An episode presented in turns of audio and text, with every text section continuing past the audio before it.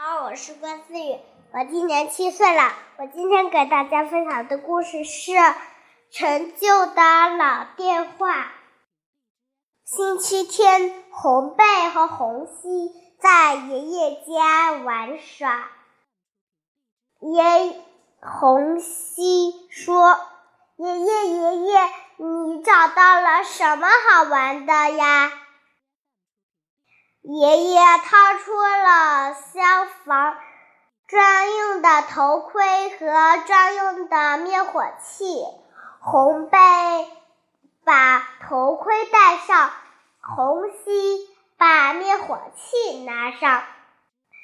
两人玩的正开心时，红贝和红西又叫起来：“还缺少了什么呀？”爷爷想起来了，还缺少一颗电话。后来，爷爷在箱子里翻来翻去，找到了一排陈旧的电话，给了红西和红贝。红西拿着电话，他说：“你好，这是红西小分队，请您什么呢？”红贝，他说：“应该我来接电话。”红西和红贝在床上睡觉了。突然，电陈那那排陈旧的电话突然响起来。红红西赶紧下了床，接起了电话：“喂，你好，请问你是谁？”电话里的声音吱吱吱吱的响，红西说：“根本听不懂。”红西说：“这是谁打来的呀？”突然，红西的突然红西的枕头上变出了一个又大又胖的熊。他的名字叫哈利。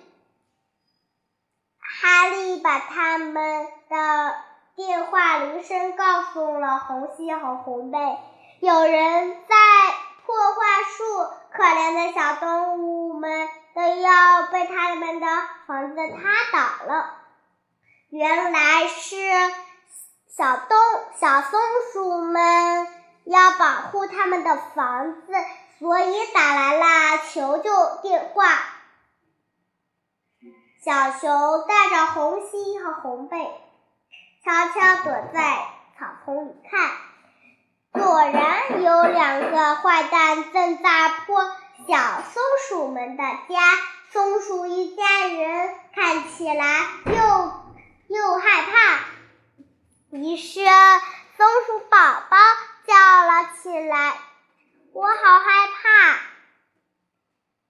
于是另一个另一个瘦子说：“还有多久才能完工呀？”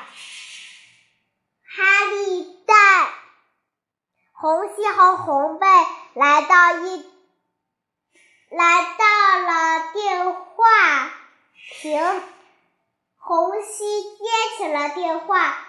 打了大象警官的电话，大象警官，这里有坏蛋在破坏小动物们的房子，请你快来。大象警官说：“马上到。”大象警官站在高高的跳台上，说：“站住，别跑！”他说：“抓住又糟了。”幸亏消防队准时到来。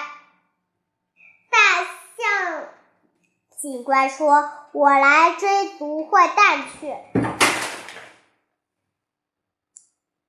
后，然后呢？然后呢？幸亏小松鼠的房子还没塌，多亏了红西和红贝。